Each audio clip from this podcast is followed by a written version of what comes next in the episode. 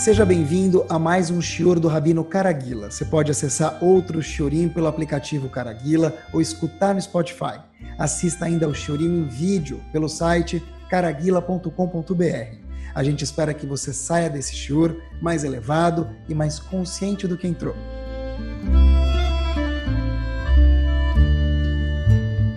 Boa noite. Começamos com o tópico Bezat Hashem. O tópico de hoje, que a gente vai falar, se Deus quiser, sempre com a ajuda de Akadosh Baruch é o seguinte.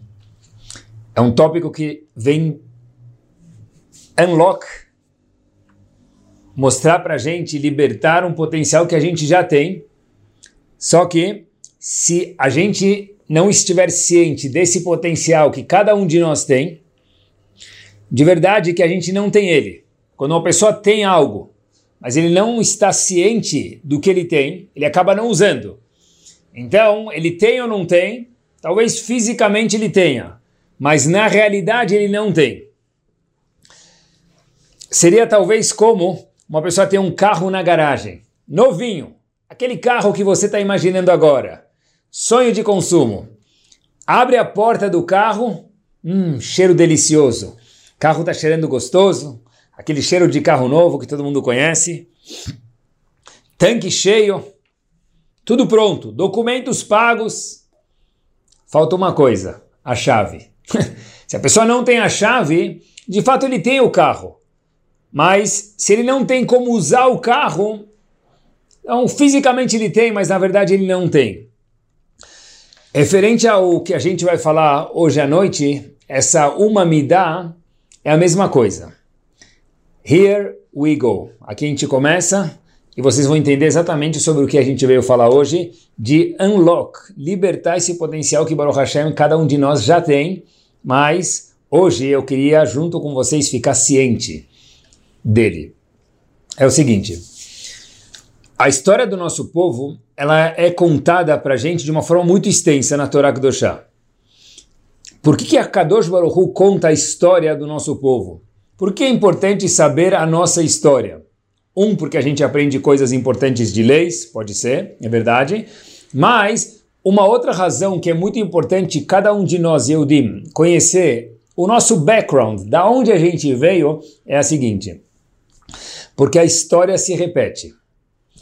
E quando a gente conhece o nosso passado, a gente acaba entendendo melhor o nosso presente e consegue enxergar uma visão mais clara do nosso futuro.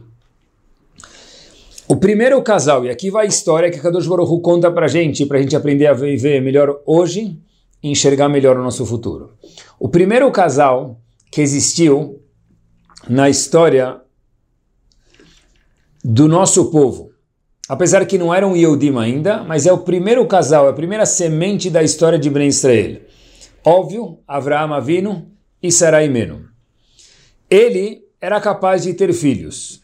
Fato é que ele teve um filho com Hagar e depois esse filho se chamou Ismael. Mas ela, Sara, a esposa dele, uma das nossas irmãos, a primeira matriarca, não tinha capacidade física de ter filhos. Rahamim contam para gente no Talmud que Sara não tinha útero. Ela não tinha nenhuma possibilidade de ter filhos. Não tinha como dar continuidade ao povo. Abraão, sim. Abraão podia. Fato é, mais uma vez, que ele teve filho com Hagar antes mesmo de ter filho com Sará. Porém, sua esposa Sará não tinha a possibilidade de dar continuidade à geração, de ter filhos. Vem anjos visitar Avram Avino. Todo mundo conhece a história. Terceiro dia do Brit Milá, três anjos vêm visitar Avram Avinu. Cada um dos anjos dá um anúncio, uma notícia, boa ou ruim, mas cada um dos, dos anjos dá uma notícia. Um dos anjos dá uma notícia para Avram Avinu. Uau! Avram, você agora vai ter um filho. Talvez aqui até não é novidade, porque ele já tinha um filho. Não, não, Avraham Avinu, eu quis dizer que você vai ter um filho com Sará. Sério? Eu? Eu tenho 99 anos e minha esposa tem 90 anos. Eu vou ter um filho com Sará? Uhum. Sim.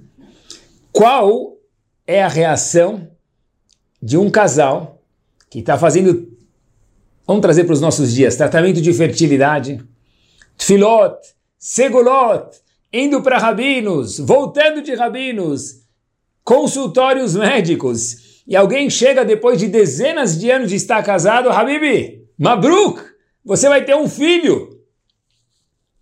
Sério? Sim. Se for os Faradim, Yehishem, não vai mais ter Tahanun por um ano na casa dele. Alegria total. Brit Milá, menino, uau. Brit Milá, o anjo falou, você vai ter um menino. Programar o Brit Milá, no caso de Avram Avinu, pediu na Ben. Só alegria. Sonhando com o que vai acontecer daqui a alguns meses quando esse bebê milagroso nascer. Isso mesmo. É, cada um de, de, nós lembra quando Baruch Hashem, se ainda não teve, que tenha, o primeiro bebê, a primeira visita. O segundo, o terceiro talvez foi um pouco diferente. Mas o primeiro filho em especial, o pai, o marido vai na, no ginecologista com a esposa e avisa que é o bebê e tem toda uma festa para a família descobrir se é menino, se é menina, aqueles que gostam de descobrir, então já fazem uma festa. É uma alegria total. Mas aqui a alegria é elevada a mil. Porque se trata de um homem que com sua esposa não conseguiam ter filhos. Vem um anjo e fala, Habibi, pílula mágica. Puf! Daqui a poucos meses você, Avraham e Sarah vão ter filhos. Só que esse Mabruk, essa alegria total, Avraham Avinu teve. Sarah não teve. E a pergunta é por quê? Quem mais queria ter filhos era Sarah em especial. Porque Avraham Avinu já tinha um filho. Sarah ainda não tinha. Qual foi a reação de Sarah? Sarah riu. Mas os comentaristas explicam que foi uma risada um pouquinho, obviamente, importante a gente colocar a tônica aqui, no nível de Sarah, faltou um pouquinho de emuná, de confiança em Hashem. O Pasuk diz, Vatitzchak Sarah bekirba. Sarah riu, olhou para a barriga dela, falou, isso aqui, esse corpo vai ter um filho? That's impossible, c'est impossible. Ela ficou assim com um pouquinho de dúvida, mais uma vez no nível de Sarah. Ela não ficou feliz. Ela não ficou com aquele mabruk, não ficou pensando no Brit Milá, do Pidyon Ben. Ela não foi no shopping comprar roupas para o bebê, menino, berço, mandou pintar o quarto, nada disso aconteceu como seria o mais natural acontecer. Foi uma risada do tipo, nem brinca, vai. No português, fala sério. Eu vou ter um filho? Olha para o meu corpo. Diz a Torá Kudoshá, Harei baloti ha'itla liedna. Meu corpo já nem tem processo mais de fertilidade que uma mulher normalmente tem. Eu já passei do processo de fertilidade.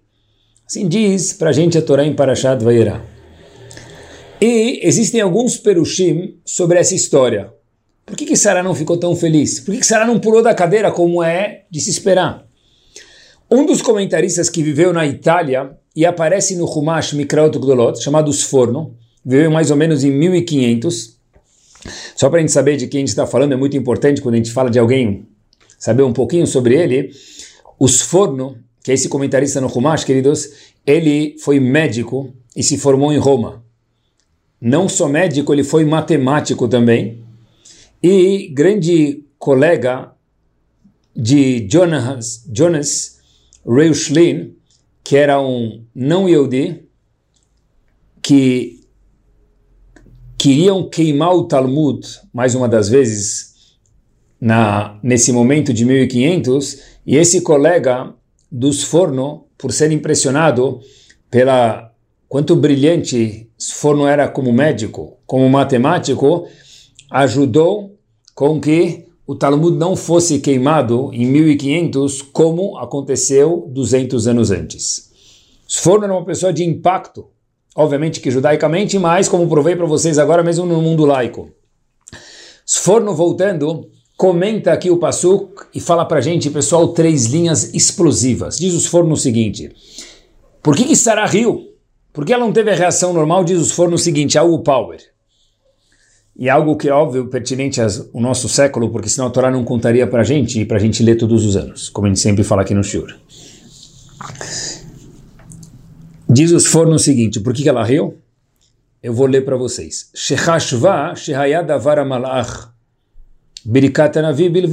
Olha, veio três anjos visitar a gente. Um deles me falou que eu vou ter um filho. Bom, é uma brachá que o anjo me deu. Mas é uma brachá, diz os forno, e não uma profecia de Hashem. Ela entendeu que o anjo comeu, bebeu, o mínimo que ele podia fazer é agradecer. Então ele deu uma brachá, que você tenha uma brachá. Qual brachá? Um filho. Você tanto quer filho, que bezerra você tem um filho. Sarah deu uma risada, falou, Habibi, mesmo um anjo, se não é que Hashem mandou ele, ele não consegue me dar uma brachá, porque eu não tenho útero. Eu já passei da idade. Essa barriga vai ter filho? É impossível. Não existe isso. Por isso que ela riu. Diz Sará, diz os fornos explicando o pensamento de Sará, Sará pensa consigo mesmo, para que eu dê a luz para um filho? Preciso de um milagre. Diz os fornos, harei o é como ressurreição dos mortos. Eu, em relação a ter um filho, é impossível, eu estou morta para esse quesito. Só Hashem consegue fazer isso. Só Hashem, diz os não faz um surdo escutar. Ou um anjo também, mas se for mensageiro de Hashem. Aqui não é mensageiro de Hashem, Sarah entendeu. Aqui é uma brachá de Hashem. Do anjo próprio, não de Hashem, melhor dizendo, desculpa, uma brachá do anjo. Um anjo não tem a capacidade de fazer um surdo escutar, ou um cego enxergar, ou um aleijado caminhar. Isso requer um milagre, e milagres só com Hashem. Por isso, Sarava Sarabekirba. Sarah riu quando escutou os anjos falando: Você vai ter um filho? Para com isso, fala sério. Eu vou ter um filho? Porém, eu ainda não finalizei os fornos para vocês. E aqui vem a parte magnífica dos fornos. Diz os fornos o seguinte: ele adiciona mais cinco palavras. Ó, oh, só um anjo pode me dar uma brachá que Hashem mandou a brachá do anjo próprio nunca vai me fazer ter um filho, porque eu já não tenho mais capacidade. Porém, termina os fornos dizendo o seguinte: O betfilat maseget meito. Ou, se eu, Sará, fizer uma tefilá pela minha pessoa, aí sim esse milagre pode acontecer. Pessoal, olhem o que, que os fornos falou de cair da cadeira. Espetacular! a capacidade da brachá da própria pessoa, da tefilá da própria pessoa, ela é mais forte, mais impactante, mais vibrante no Shamaim, com uma consequência aqui na Terra direta, do que a brachá de um navi. Uhum, é isso mesmo. Vamos trazer isso um pouquinho mais perto de cada um de nós. Muitas vezes, cada um de nós já foi Baruch Hashem, para Israel. E aí, quando a gente vai para Israel, fora comer shawarma e fazer outras coisas maravilhosas, Leavdil, a gente vai visitar os Gdolim, gigantes da nossa geração. Ou, às vezes, alguns gigantes da geração vêm para o país onde cada um de nós mora. Talmid Chacham gigante, Irat Shammai, Mashkafá correta, um dos Gdolim.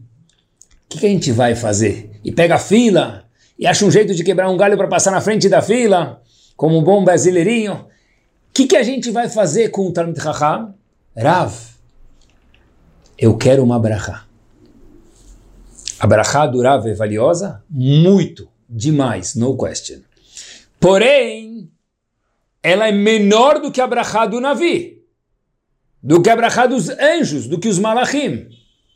E sobre isso diz os forno que a brachá de um anjo, quando não provém de Hashem, a brachá pessoal de um anjo, igual a brachá talvez de um Rav, talvez chegue igual a ser brachá de um anjo, pode ser, não sei. Essa brachá tem o poder gigante, mas não de fazer milagres. O poder de fazer milagres, diz os forno, só a tefilá de cada um de nós. Uau! Por isso que Sarah riu. Sarah falou: Olha, eu sei que eu não fiz uma tefilá, talvez ainda tão chocante para acontecer um milagre. Ou eu fiz e o milagre ainda não aconteceu porque não estava tão completa, talvez. Então é óbvio que minha brachá é mais forte que a brachá de um anjo. A minha tefilá é mais forte que a brachá de um anjo. Então ela riu, falou, é impossível que eu tenha um filho com a brachá deles. Já que ela entendeu que eles não eram mensageiros de Hashem e estavam somente agradecendo a comida de uma forma muito educada. Uau! O poder da tefilá que ela existe. Agora, queria dar um passo para frente, falando em tefilá, e a gente vai encostar em algo mais do que tefilá ainda hoje. Na mesma paraxá, falando de Sarai e de Abraham, mais para frente, Ismael cresce. Ismael, aquele filho de Abraham vindo com Hagar. E Mabruk, agora sim, Sarah tem um filho com Abraham Avinu chamado Yitzhak. E os dois moram juntos. Em um momento, Sarah olha para Abraham Avinu e fala, eu sei que ele é teu filho, mas eu tenho um problema com isso. Eu não quero que o meu filho Yitzhak more com seu filho Ismael. Abraham Avinu pergunta, mas por quê? Qual o problema? Diz ela, por quê? Porque ele está influenciando o meu filho Yitzhak. E fazendo a história curta, Kadosh Baruch Hu fala para Avraham Avinu, olha, é seu filho. E vai doer. E é chato, porque mesmo Avraham Avinu era um ser humano refinado demais, mas tinha sentimentos. E Avraham Avinu teve que fazer uma das coisas mais difíceis na sua vida, mandar seu filho Ismael embora de casa. Ele sai de casa, vai para o deserto, Ismael com sua mãe Hagar. Ismael estava doente no deserto, ele bebeu mais água do que Avram Avinu deu para ele, porque não sabia que ele estava doente. E de repente, Hagar vê que Ismael, seu filho, e filho de Avram Avinu, está no deserto, morrendo literalmente de sede. Ela despacha o filho dela, fala: Eu não quero olhar o sofrimento do meu filho. A pergunta é: a gente sabe que Ismael viveu longos anos.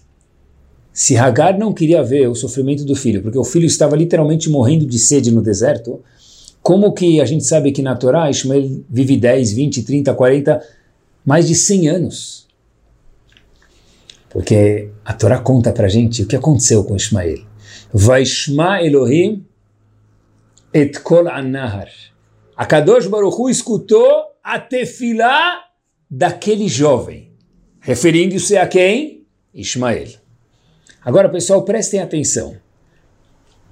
Quem era Hagar, mãe de Ismael? Quem era ela? Hagar, no RG, não era Hagar. Hagar, no RG, a filiação dela era Hagar o quê? Sobrenome? Filha de Faraó. Pai de Hagar, Faraó. Isso mesmo saiu do palácio do faraó do Egito. Ela falou: Olha, eu quando vi Avram Avino, vi que homem grande ele é, eu estou pronto a abandonar todo o luxo do meu pai, mais uma vez, Faraó, para casar-me com Avram Avino. Não é à toa que Hagar teve um mérito para casar com Avram Avino. Qual o mérito? Que ela abandonou a Vodazara, a idolatria, luxo, tudo do bom e do melhor, seis estrelas, para viver de uma forma mais simples com o gigante da geração e do mundo que era Avram Avinu. Agora, isso era Hagar. Ismael, em contrapartida, nessa história, quando está no deserto sem água, doente, ele já cometeu as três piores averot, que são aquelas que todo Yodi precisa até da vida dele, que é a coisa mais preciosa que nós temos na nossa vida, em três averot, a pessoa é obrigada a abrir mão da vida dele. As três averot são Gilui Arayot, Vechudamim e Avodazara. Tradução, a pessoa tem que abrir mão por três averot, para não cometer três averot. Uma, proibições sexuais. Duas, segunda coisa, matar uma outra pessoa. Ou Gilui Arayot, Vechudamim ou Avodazara, que é idolatria. Por uma dessas três averot, a pessoa é obrigada a abrir mão da vida dele. Ismael cometeu as três. Porém, o Passuco fala para gente que a Kadosh Baruch Hu escutou a tefilá de Ismael. Vaishma Hashem et kolanahar. Por quê? Ele fez, nesse momento, já tinha feito três das piores averot. Hagar, que era sua mãe, que abandonou tudo, teve o mérito de casar com Avram Avinu, a tefilá dela não ajudou. Dizem Chachamim para a gente, qual que é a razão? Yafet filat achole. A tefilá da própria pessoa é maior do que a tefilá de outra pessoa por ela. Mesmo que Hagar, mãe de Ismael, ela era mais meritosa do que Ismael, mas ainda assim, Rahamim ensinam para gente que a tefilá da pessoa ela é mais forte, mesmo que se trata de uma pessoa que o fez o quê? Três averot hamurot, pessoa horrível. Não interessa. Existe uma das realidades no mundo que é chamada tefilá. É parte da natureza. Se a gente pegar uma caneta e soltar ela, um patrocínio Isaac Newton, o que, que vai acontecer com a caneta? Gravidade, 9,8 metros por segundo, a caneta, puf, cai. É realidade, é parte da natureza do mundo. Natureza do mundo que a Kadosh Baruch criou, tanto quanto a gravidade e outras coisas maravilhosas que tem no mundo, qual que é? Tfilá. Reza. A pessoa que reza de uma forma sincera, não interessa quem ele é. É natureza do mundo. A Kadosh Baruch falou, eu criei no mundo algo chamado Tfilá. E a pessoa que reza de uma forma Sempre Hashem escuta. Mas de uma forma sincera, mesmo que seja Ismael, que naquele momento tinha transgredido as três piores averot. E por que não Hagar? Porque a tefilá do rolê, no caso, o doente, ou a pessoa que precisa da salvação, ela é mais forte do que qualquer outra pessoa. Ainda maior do que quem? Do que um navi, do que um malach, do que um anjo que veio visitar Sará. No caso, do episódio anterior, Sará falou, se eu tivesse feito o tefilá, fervorosamente, aí sim eu poderia chegar a Tchatametim. Mas a brachá de um anjo nunca vai ser comparada com a minha tefilá. Mas um minutinho. Ok. Hidush, novidade. Mas e na prática, fiquei pensando comigo quando estava preparando o shiur. Não é tão fácil, porque a gente vê que na realidade não é assim que a pessoa faz tefilá, tiro e queda, ele é atendido. Muitas vezes, uma das famosas perguntas, e ela é boa a pergunta, por que, que eu fiz tefilá? Por que, que nós fizemos tefilá? E às vezes a gente não foi atendido. A resposta é que a Kadosh Baruch sempre responde. Como disse, disse uma vez o Rebbe de Ponovitch, ele falou em Yiddish, mas eu vou falar em português, Hashem sempre responde a tefilá. Às vezes, a resposta é um não. Por quê? porque só ele sabe o que de verdade é bom para a gente. Muitas vezes a gente faz tefilá, a gente fala, uau, ainda bem que o que eu pedi eu não fui atendido, porque agora 5, 10, 20 anos depois eu vejo como aquilo não seria bom para mim. Mas, voltando, o poder da tefilá é tão grande que o nome do sujeito que fez a tefilá e foi atendido e viveu uma vida longa é Ishmael. De onde vem esse nome? Ishmael, Ishma vem da palavra lishmo, escutar, ele é Hashem. O próprio nome desse filho de Avram Avinu, chamado Ishmael, o nome dele é que Hashem escuta minhas tefilot. Assim que ele ficou carimbado para sempre. Por quê? Porque foi essa midá que fez Ishmael viver para sempre. Como a gente fala, Karov Hashem lechol koreav. Hashem responde todo mundo. Opa, um minutinho finaliza o pasuk dizendo David Amelech no Teilim, Lechol asher ikrauhu be'emet. Todo mundo que fala com sinceridade. Lechol, todo mundo. Mesmo que a pessoa, lo aleno, fez três averot graves. Mesmo que talvez ele quer fazer alguma coisa ruim com a fila dele. Uma das realidades do mundo que Hashem criou, da natureza do mundo, é que a tefilá tem um impacto no Shamaim, balança os céus e causa diretamente um impacto aqui na terra. Falando em Tfilá, e falando num assunto que a gente vai encostar daqui a pouquinho, junto com Tfilá, tem mais um ingrediente importante quando a gente está abordando o conceito de Tfilá. A Gemara conta para a gente no Tratado de Baba Batra, na página 121a, um dos dias mais felizes que tinham no calendário, para a gente, a única felicidade que sobrou é que tem Yehishem, não tem Tachanun. Mas a gente não conhece isso como um dia feliz, mas a Gemara conta pra gente que um dos dias mais felizes que tem e tinham era 15 de Av. Pergunta a Gemara, por que, que dia 15 de Av era um dia tão feliz? O que, que tem de tão importante? Uma das opiniões lá na Gemara é porque os, as pessoas que estavam no deserto pararam de falecer. O que quer dizer isso? Explico. A gente sabe que depois que pecaram no deserto, Hashem decretou que todo mundo ia falecer e só a próxima geração, depois dos Meraglim, dos espiões, ia conseguir entrar na terra de Israel. Mas não foram todos mortos de uma vez. Foi num período de 40 anos. Então, o Talmud conta para gente que cada vez, na véspera do dia 9 de Av, no deserto, Moshe Rabbeinu avisava para todo mundo, preparem-se, porque hoje à noite é 9 de Av. As pessoas iam dormir no deserto, todo mundo cavava um buraco na terra e deitava e se cobria. Assim diz o Talmud. No dia seguinte, Moshe Rabbeinu fala, podem levantar. Quem tinha o privilégio de sair lá debaixo da terra é porque o decreto não pegou ele. E não é parte daquelas 15 mil pessoas que tinha que falecer naquele ano. Cada ano faleciam 15 mil pessoas durante os 40 anos, que no total perfaz 600 mil pessoas. Todo ano, antes de Tchabeav, na noite, Moshe Rabbeinu falava, hoje é Tchabeav. Eles sabiam o castigo do que fizeram no, pelo, pelo pecado dos meragrim, dos espiões. Se enterravam, se cobriam. Dia seguinte, Moshe Rabbeinu dava um grito, Modeani lefanecha! Bonjour a tout le monde! Quem estava acordado é porque, de fato, obviamente, não faleceu e levantava. No último ano, que é o quadrigésimo ano, que tinha 15 mil pessoas, todo mundo levantou. Os últimos 15 mil que eram da idade, que tinham que falecer porque participaram da história dos Meraglim, tinham que falecer porque 40 vezes 15 mil das 600 mil, que era, foi o decreto, no último ano eles deitaram, Moshe Rabbeinu grita Modeani, todo mundo levanta. Então o Talmud conta que eles pensaram, talvez a gente fez a contagem errada. Aí dormiram de novo, dormiram de novo, durante 3, 4, 5 dias, e viram que eles tinham levantado até o dia 15 de Av. Quando eles viram a lua, no dia 15 de Av, a lua está cheia.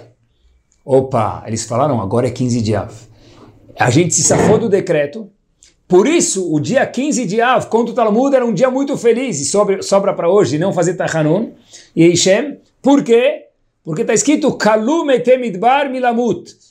Aquelas pessoas no deserto que deveriam morrer não faleceram. Eles foram poupados da morte, mesmo que o decreto tinha caído sobre eles.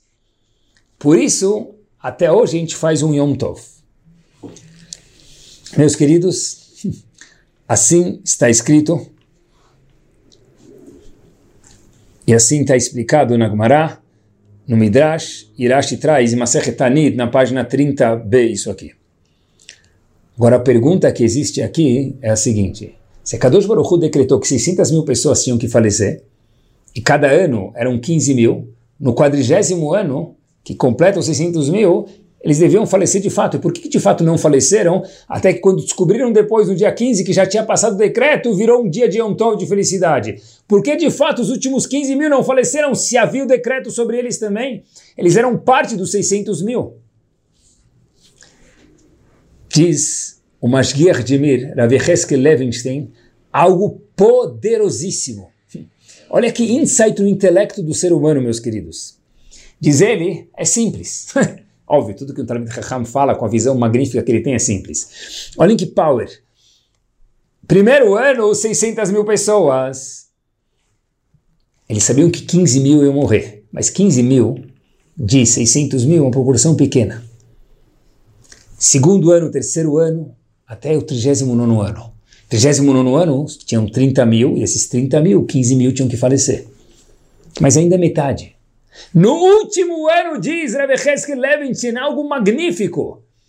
Todos os 15 mil sabiam, that's my last day. Eu não vou mais assoprar nenhuma vela de aniversário. Então diz Rebbe Heskel Levinstein, Kitfilá eles fizeram naquela noite. Kitfilá eles fizeram dois, três dias antes. Eles falaram, acabou. Não é roleta russa. Aqui a arma está apontando para gente. Não tem outra opção. Não é bingo. Não tem outra opção. Os candidatos somos nós, 15 mil. Zravecheski Levenstein, eles sim deviam falecer. Sim, porque o decreto foi sobre eles também. Mas a tefila é tão poderosa, o poder natural da tefila é tão grande, que ele é capaz, inclusive, de anular um decreto de Akadosh Baruch.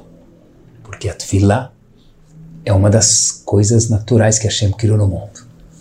Agora, quando isso em especial é verdade mesmo para casos extremos, disse Sarah lá atrás, se eu rezasse por mim de uma forma muito forte e intensa, eu conseguiria. Abrahá dos anjos não, não vai conseguir. Ismael fez tefilá e conseguiu. Os 15 mil aqui fizeram tefilá e conseguiram. Mas por que eles conseguiram e os outros que faziam parte do grupo dos 600 mil não conseguiram? Disse Rabbi Heskel Levinstein, e aqui fica a lição para gente. Porque eles rezaram como uma coisa óbvia, só tem a gente. A única forma de eu me resolver dessa parada é fazendo tefilá. Um ano antes, por exemplo, que é o ano mais perto do fim, tinham 30 mil.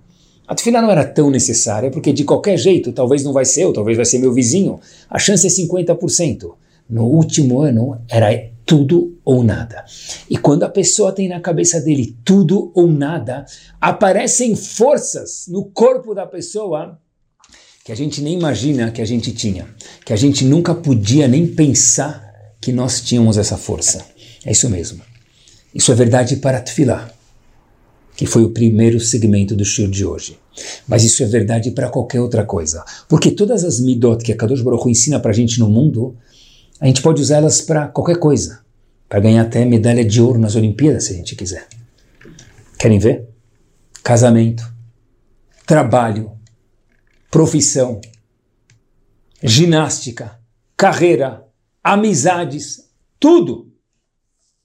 Lechol asher ikra'uhu bemet. Tudo que a gente fizer com garra, com determinação, existe outra pessoa dentro de cada um de nós, é outra dimensão.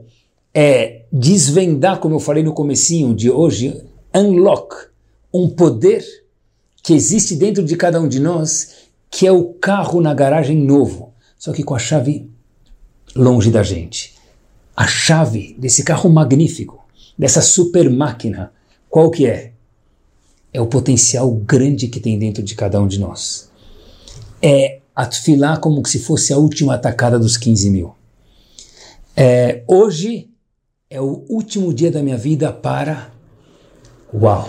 Se hoje é o último dia, eu vou fazer de uma forma e vai surgir uma força dentro de cada um de nós que a gente nunca imaginaria que ela surgiria.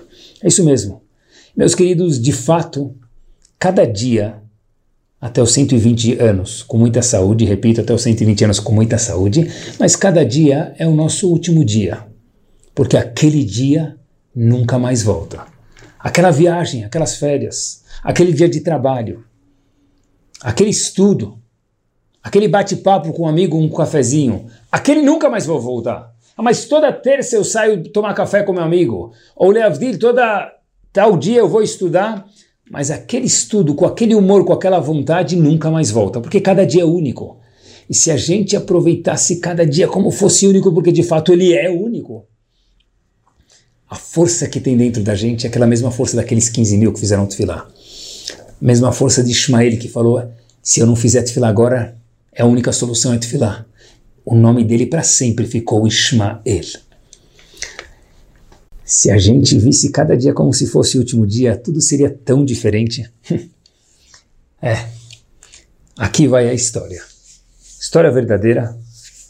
Rav Meir, não famoso, mas a história é com ele, e a gente omite o sobrenome por razões óbvias. Rav Meir, fora do Brasil, quatro filhos e esposa. De repente ele começa a sentir um pouco de dor de cabeça, Tilenol, Tilenol, e vê que a dor de cabeça volta e vai e volta, então a esposa fala, olha, bom você visitar um doutor. E o doutor volta e fala para eles, olha, eu não tenho boas notícias da sua dor de cabeça. Entenderam, ficaram chateados, preocupados, como é de se entender, e Meir, aquele Rav de uma quitá de alunos, estava doente, morando em Israel, preocupado, a doença avançando, e tem um Rav muito famoso em Israel, que entende muito de medicina também, Rav Firer. Rav Meir vai para Rav Firer, que é expert em medicina mais uma vez, fora que é um Talmud Raham, e Rav Firer olha para ele e fala para o marido e para a esposa, não tem nada que nós possamos fazer. O seu diagnóstico, não tem nada que a gente pode fazer. A esposa fala, foram quatro palavras devastadoras que ela escutou na vida dela. Não tem nada que possamos fazer. Talvez a gente pode fazer alguma coisa para postergar de se Miriam, a esposa de Meir? Falou, olha, eu não vejo nada que possa fazer com a experiência que eu tenho. Mas eu não sei o que te falar. Miriam fala para a filha, eu sei o que te falar. Eu quero que você, que entende de medicina e viu o diagnóstico do meu marido, entre comigo no Rav Eliashiv. Se ele está bom, claro. Situação dessa, você merece toda a atenção do mundo, apesar que não tem o que se fazer. Entram a esposa, o Rav, Führer, para visitar Rav Eliashiv. Explicaram a situação para ele. Disse Rav Eliashiv, depois de escutar, entender a situação, fala, olha, os doutores já falaram o que tinha que ter falado. Eu não tenho absolutamente mais nada para acrescentar. Miriam, a esposa, respira fundo e com respeito e ousadia diz para Rav mas Kavodarav, em poucas semanas eu vou ser uma almaná, uma viúva. E meus quatro filhos vão me perguntar quando crescerem: Você fez tudo pelo Abaima? Eu não vou conseguir responder que sim. Eu acho que tem mais alguma coisa a ser feita. A cara do Rav Elashiv ficou pálida, mudou, calafrio. Rav Elashiv olha para Rafir e fala: Conseguimos ir para os Estados Unidos? Rafir diz sim, mas agora já é Shabat daqui a pouco. A gente não consegue chegar nos Estados Unidos antes de Shabat. Rav Eliashiv diz, nesse caso, é preciso ir. Rafir instrui a moça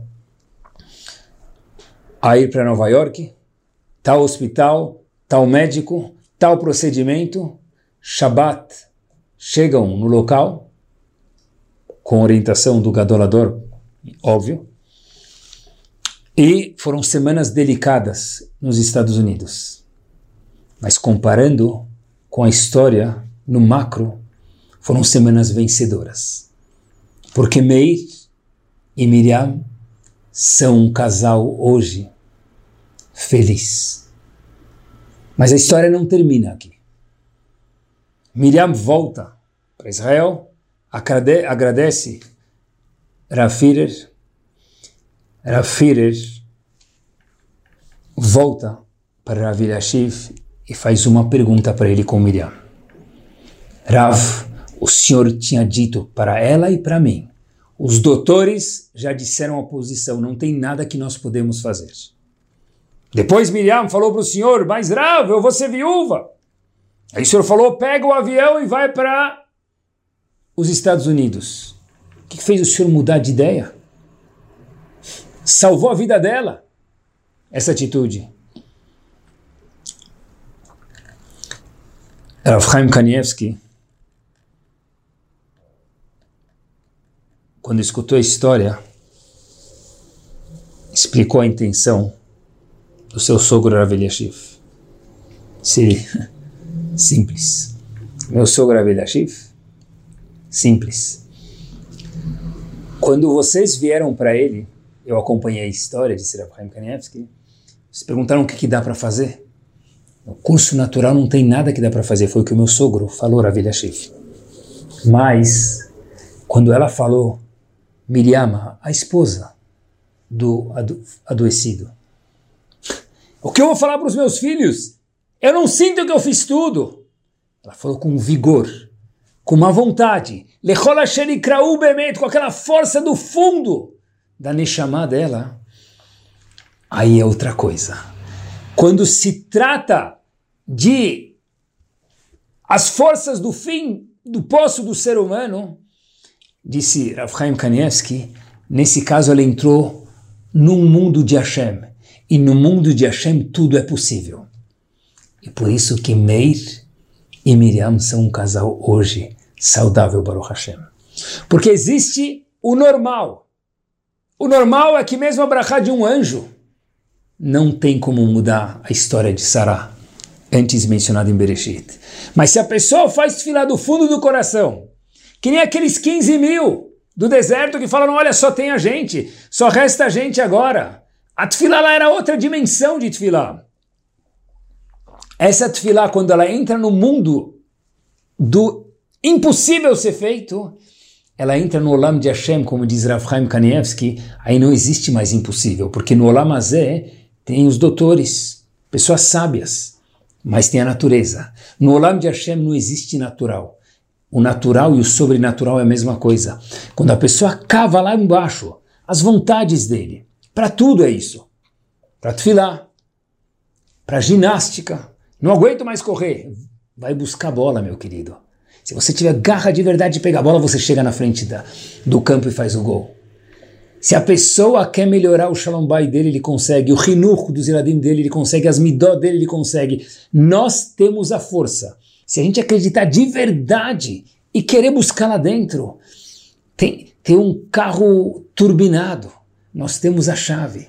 Tem que encostar e abrir a porta e acreditar de verdade e criar o desejo e a vontade de bombar esse sentimento dentro de cada um de nós. Eu lembro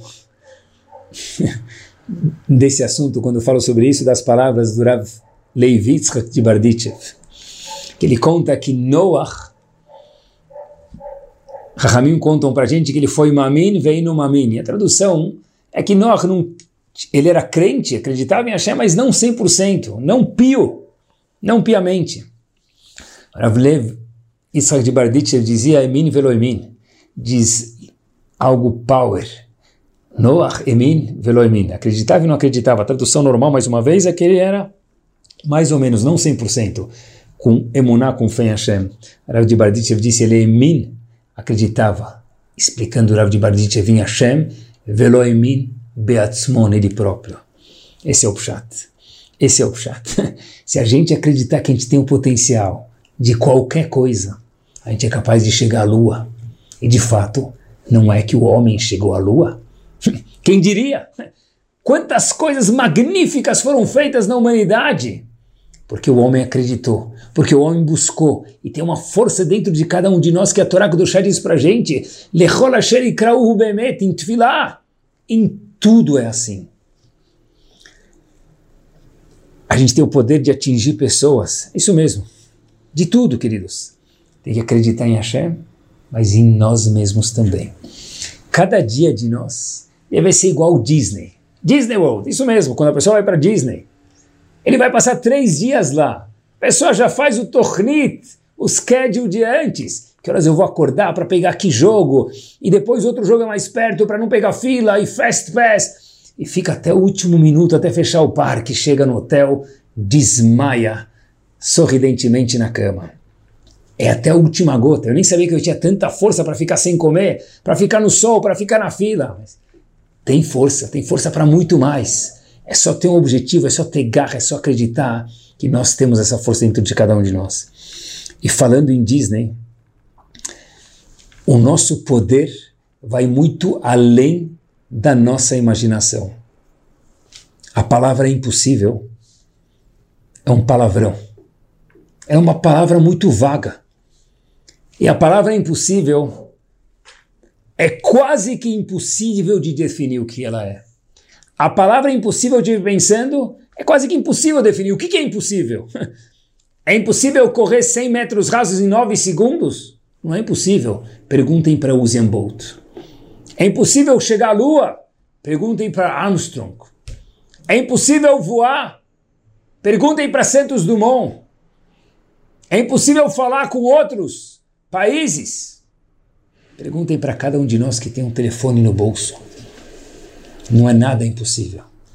Mas o homem tem que acreditar, o ser humano e o tem que acreditar no potencial que a gente tem dentro da gente. Porque se nós acreditarmos que agora ou nunca aquela tefilá vai chacoalhar o Shamayim. Tudo, Shalom Bait, Hinur, trabalho, ginástica, emagrecer, engordar, o que a gente quiser. todo recorde só é um recorde até o próximo vir e quebrar ele. É isso, o mundo provou isso pra gente. Nenhum riducha aqui. Não é muita novidade, mas é sim. É sim, porque o recorde, quando alguém corre a 10 segundos, 100 metros rasos, eu já sei que dá para correr 10. Agora não tem mais graça chegar a 10, agora é 9,99 que é o legal. Aí que funciona. E o próximo chega a 9,5, a vontade agora é 9,49. É isso mesmo. A vontade de quebrar o impossível. Porque nós temos a força do impossível dentro de cada um de nós. A pessoa pode construir e destruir mundos, pessoal. Outro dia, estava estudando um pouquinho sobre Shkita e fui procurar um pouquinho como, como que se faz o abate na maioria de lugares que não usam a Shkita no mundo que não são Yehudim, não cumprem Shritá. Como que fazem o abate? Eles pegam uma pistola e dão um tiro no animal. Agora, olha que interessante, pistola do quê? Pistola de ar. Como assim? Ar? O ar tem a capacidade de matar uma vaca de porte grande? Uhum, sim. Porque mesmo o ar, quando ele é comprimido, ele vai com vontade, ele derruba barreiras. Ele tira vidas. A vontade da pessoa, mesmo no ar, ela cria mundos. Ela faz coisas que a gente nunca imaginaria. A palavra impossível, ela quase que não existe. Impossível? O que, que é impossível? E eu queria terminar com uma história falando impossível. Verdadeira. Mais uma vez, eu sempre procuro antes de contar as histórias. Falando em alcançar o impossível, o no normalmente quando a gente fala de impossível, a gente, em momentos de aperto, aquela força brota dentro da pessoa e ele consegue tirar força que ele fala, eu nem sei de onde vieram aquelas forças. Como Ismael fez, como aquelas 15 mil pessoas fizeram no deserto e outros exemplos que a gente trouxe aqui. Mas essa força do impossível não é só para coisas desagradáveis que ninguém tem na vida, mas não é só para desconfortos que nós temos nas nossas vidas. Ela pode aparecer em outros momentos também. E aqui vem a história que me impactou e espero que impacte em vocês. E com isso nós terminamos. Existe uma organização no mundo chamada Ezer Mitzion. Dentro de inúmeras instituições maravilhosas que nosso povo tem, pessoas la creme do la creme Eudim magníficos, Ezer Mitzion cuida de remédios, dá remédio para pessoas, ajudar pessoas que precisam de um tratamento, que não podem pagar o remédio e daí por diante. O presidente de Ezer Mitzion em Israel estava recebendo um grande doador de fora de Israel. Esse doador veio, se encontrou com o presidente. Obviamente que o objetivo era angariar fundos para a instituição, mais uma vez, onde é presidente, Ezer Mitzion. A reunião vai, volta, budget, orçamento, qual a melhor forma, como a gente pode ajudar mais gente, valor, como investir? Um bom businessman quer investir tudo da melhor forma, inclusive na tzedakah. A reunião termina depois da meia-noite. E o presidente de Ezer Mitzion não havia feito arvita ainda. Porque não sabia que a reunião ia demorar tanto. Ele disse para esse generoso homem americano Yehudi você já foi no Kotel na sua visita a Israel? Essa visita que você veio fazer a Israel? Ele diz não. Falou, que tal a gente ir no Kotel juntos? Ele, claro. Caminharam naquelas ruas de Jerusalém, aquelas ruas pequenas, aquela brisa noturna maravilhosa, gostosa, os dois caminhando, aquelas pedras que conversam com a gente, que soltam sentimento, soltam kudushá, santidade. Eles chegam no Kotel Amaravi, pós meia-noite mais uma vez, eles vêm a caminho de formar um minyan para fazer arvit, os dois veem um homem rezando de forma fervorosa, quente, verdadeira, com aquela força que o impossível não era mais impossível. O presidente de Ezra Mitzion olha para o doador e fala o seguinte: Vamos fazer um deal? Diz o doador o quê? Fala, olha, aquele homem, eu não sei que problema ele tem mas da forma que aquele homem está rezando na frente do Kotel Amaravi, alguma coisa ele precisa. Se for remédio, Se for tratamento médico para ele ou para qualquer pessoa, alai. Eu me viro para resolver. Se for alguma outra coisa não relacionada com isso, você paga o que precisa. Chacoalharam as mãos, deram as mãos, falaram deal. Eu remédio, você dinheiro. Eles chegam perto daquele homem no Kotel Maravilha e falam para ele, Habib, o que, que a gente pode te ajudar? Esse senhor diz, nada.